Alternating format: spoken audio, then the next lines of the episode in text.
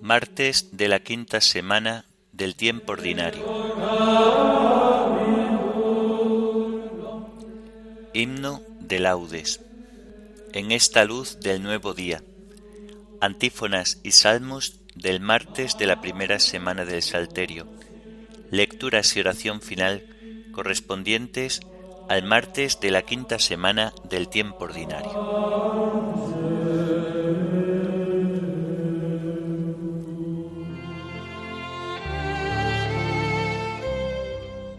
Señor, ábreme los labios, y mi boca proclamará tu alabanza.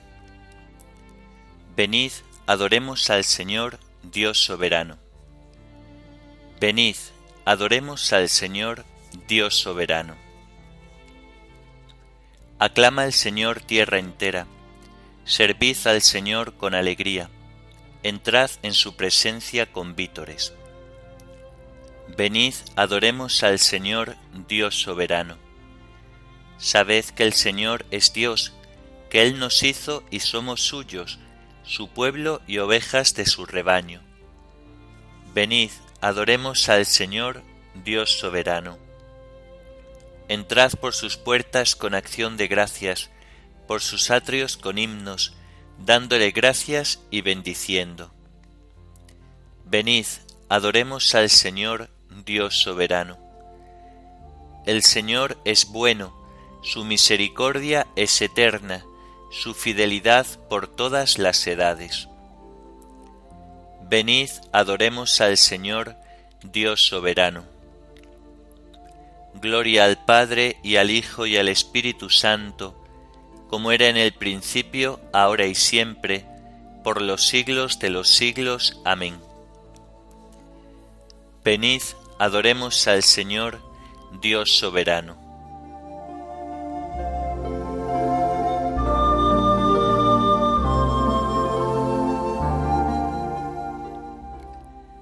En esta luz del nuevo día que me concedes, oh Señor, dame mi parte de alegría y haz que consiga ser mejor. Dichoso yo si al fin del día un odio menos llevo en mí, si una luz más mis pasos guía y si un error más yo extinguí. Que cada tumbo en el sendero me vaya haciendo conocer cada pedrusco traicionero que mi ojo ruin no supo ver. Que ame a los seres este día, que a todo trance ame la luz, que ame mi gozo y mi agonía, que ame el amor y ame la cruz. Amén.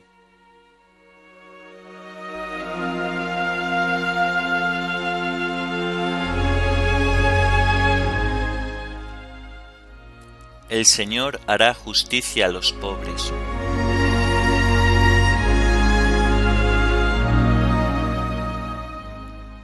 ¿Por qué te quedas lejos, Señor, y te escondes en el momento del aprieto?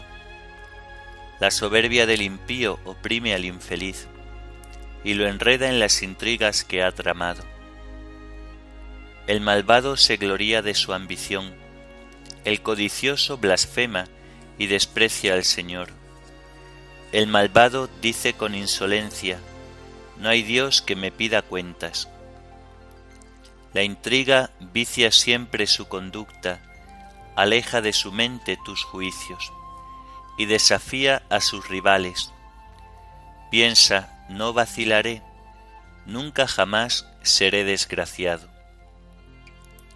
Su boca está llena de maldiciones de engaños y de fraudes. Su lengua encubre maldad y opresión. En el zaguán se sienta al acecho para matar a escondidas al inocente. Sus ojos espían al pobre, acecha en su escondrijo como león en su guarida, acecha al desgraciado para robarle, arrastrándolo a sus redes. Se agacha y se encoge y con violencia cae sobre el indefenso. Piensa, Dios lo olvida, se tapa la cara para no enterarse. Gloria al Padre y al Hijo y al Espíritu Santo, como era en el principio, ahora y siempre, por los siglos de los siglos. Amén. El Señor hará justicia a los pobres.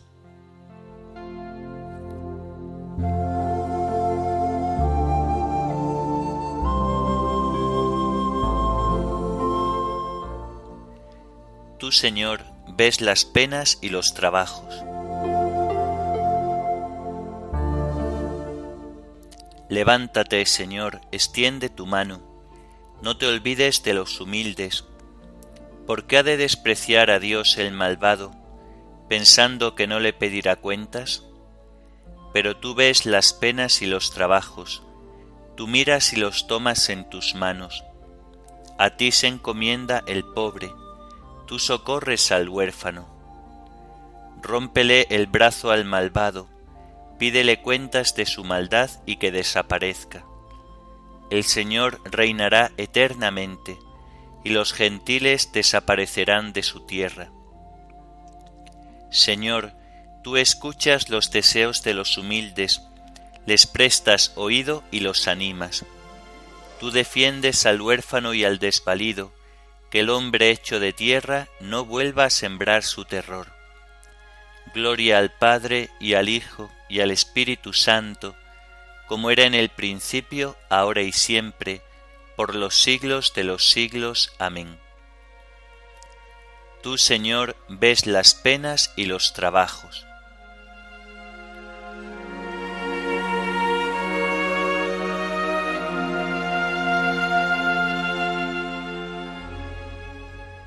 Las palabras del Señor son palabras auténticas, como plata refinada siete veces.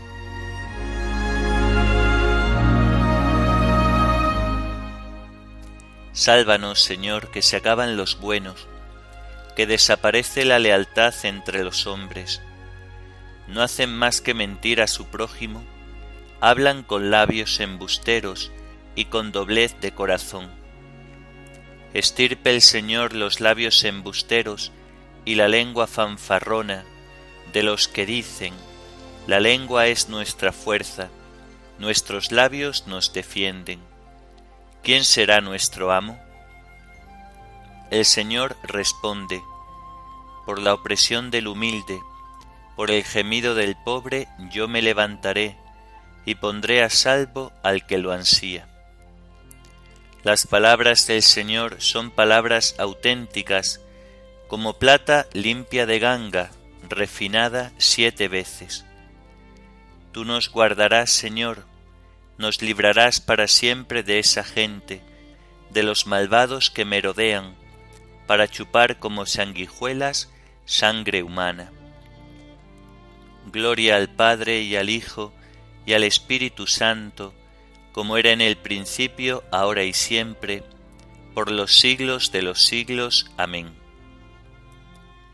Las palabras del Señor son palabras auténticas, como plata refinada siete veces.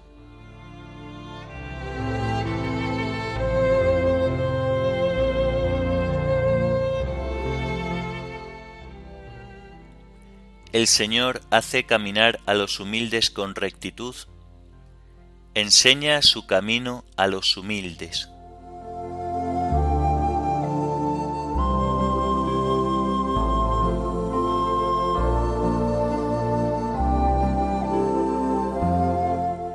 De la carta a los Gálatas.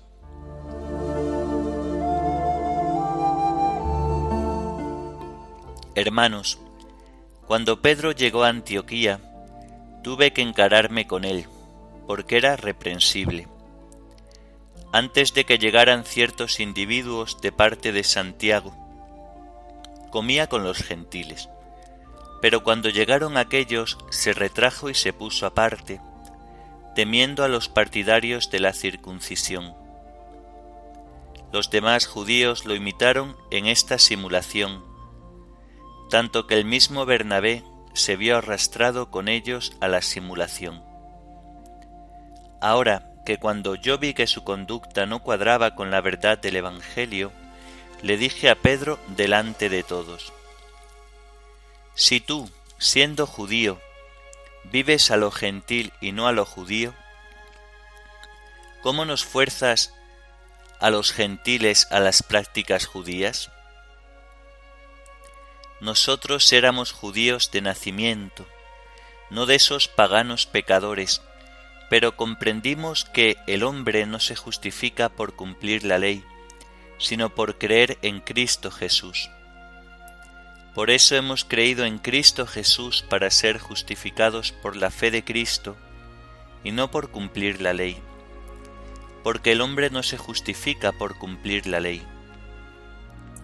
Ahora, si por buscar la justificación por medio de Cristo resultamos también nosotros unos pecadores, ¿qué? ¿Está Cristo al servicio del pecado? Ni pensarlo. O sea que si construyo de nuevo lo que demolí una vez, demuestro yo mismo ser culpable. Por mi parte, para la ley yo estoy muerto, porque la ley me ha dado muerte, pero así vivo para Dios. Estoy crucificado con Cristo, vivo yo, pero no soy yo, es Cristo quien vive en mí. Y mientras vivo en esta carne, vivo de la fe en el Hijo de Dios, que me amó hasta entregarse por mí. Yo no anulo la gracia de Dios, pero si la justificación fuera efecto de la ley, la muerte de Cristo sería inútil. Insensatos Gálatas, ¿quién os ha embrujado? Y pensar que ante vuestros ojos presentamos la figura de Jesucristo en la cruz. Contestadme a una sola pregunta. ¿Recibisteis el Espíritu por observar la ley? o por haber respondido a la fe. ¿Tan estúpidos sois? Empezasteis por el Espíritu para terminar con la carne. Tantas magníficas experiencias en vano, si es que han sido en vano. Vamos a ver. Cuando Dios os concede el Espíritu y obra prodigios entre vosotros, ¿por qué lo hace? porque observáis la ley o porque respondéis a la fe. Lo mismo que con Abraham que creyó a Dios y eso le valió la justificación. Comprended, por tanto, de una vez que hijos de Abraham son los hombres de fe. Además, la Escritura, previendo que Dios justificaría a los gentiles por la fe, le adelantó a Abraham la buena noticia. Por ti serán benditas todas las naciones. Así que son los hombres de fe los que reciben la bendición con Abraham el fiel. En cambio, los que se apoyan en la observancia de la ley tienen encima una maldición, porque dice la Escritura, Maldito el que no cumple todo lo escrito en el libro de la ley que en base a la ley nadie se justifica ante Dios es evidente, porque lo que está dicho es que el justo vivirá por su fe, y la ley no arranca de la fe, sino que el que la cumple vivirá por ella. Cristo nos rescató de la maldición de la ley, haciéndose por nosotros un maldito, porque dice la Escritura, Maldito todo el que cuelga de un árbol esto sucedió para que por medio de Jesucristo la bendición de Abraham alcanzase a los gentiles y por la fe recibiéramos el Espíritu prometido.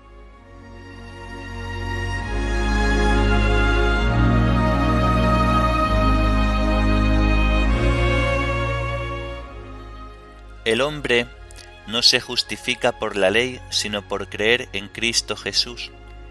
Por eso hemos creído en Cristo Jesús para ser justificados por la fe de Cristo y no por cumplir la ley. El hombre no se justifica por cumplir la ley, sino por creer en Cristo Jesús, Por eso hemos creído en Cristo Jesús, para ser justificados por la fe de Cristo y no por cumplir la ley. Si la justificación fuera efecto de la ley, la muerte de Cristo sería inútil. Por eso hemos creído en Cristo Jesús, para ser justificados por la fe de Cristo y no por cumplir la ley.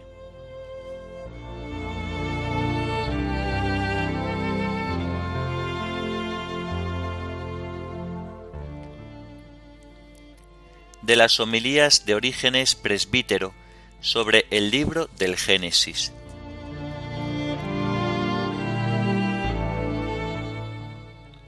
Abraham tomó la leña para el sacrificio, se la cargó a su hijo Isaac, y él llevaba el fuego y el cuchillo.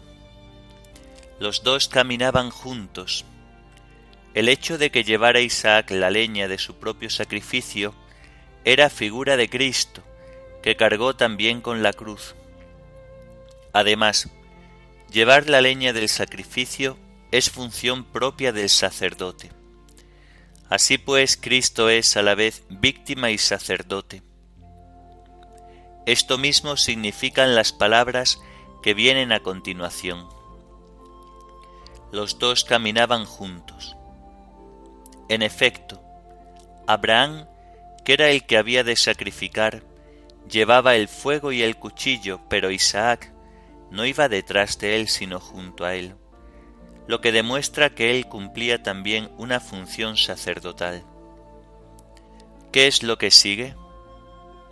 Isaac, continúa la escritura, dijo a Abraham su padre, Padre. Esta es la voz que el Hijo pronuncia en el momento de la prueba cuán fuerte tuvo que ser la conmoción que produjo en el Padre esta voz del Hijo a punto de ser inmolado. Y aunque su fe lo obligaba a ser inflexible, Abraham con todo le responde con palabras de igual afecto. Aquí estoy, hijo mío. El muchacho dijo, Tenemos fuego y leña, pero ¿Dónde está el cordero para el sacrificio? Abraham contestó, Dios proveerá el cordero para el sacrificio, hijo mío. Resulta conmovedora la curiosa y cauta respuesta de Abraham. Algo debía prever en espíritu, ya que dice, no en presente sino en futuro, Dios proveerá el cordero. Al hijo que le pregunta acerca del presente le responde con palabras que miran al futuro. Es que el Señor debía proveerse de cordero en la persona de Cristo.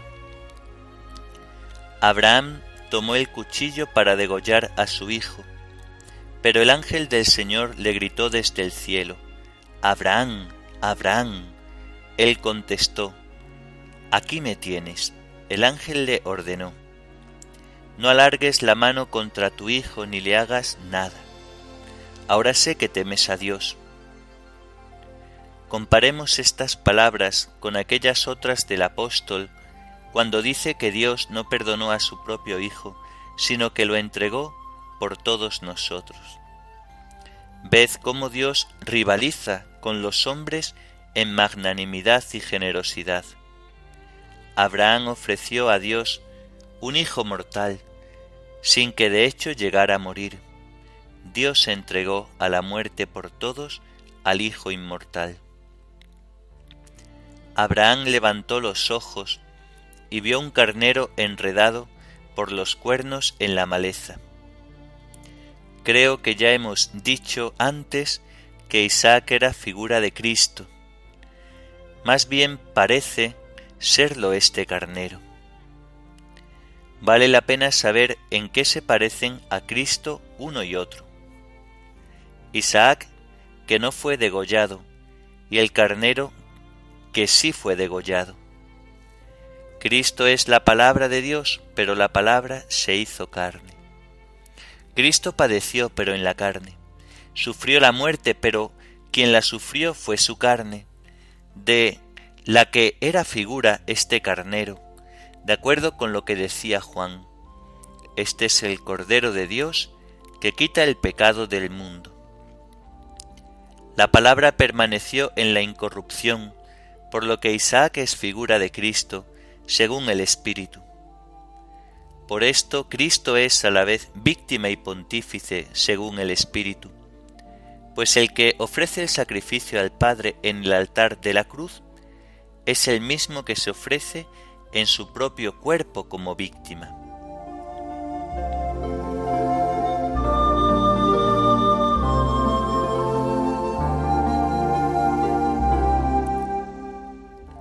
Tomaron a Jesús y él cargado con la cruz salió al sitio llamado de la calavera. Tomaron a Jesús y él, cargado con la cruz, salió al sitio llamado de la calavera.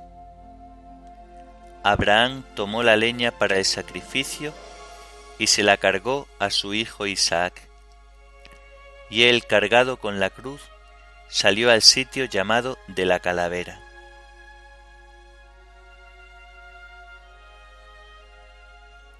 Oremos. Vela, Señor, con amor continuo sobre tu familia, protégela y defiéndela siempre, ya que sólo en ti ha puesto su esperanza.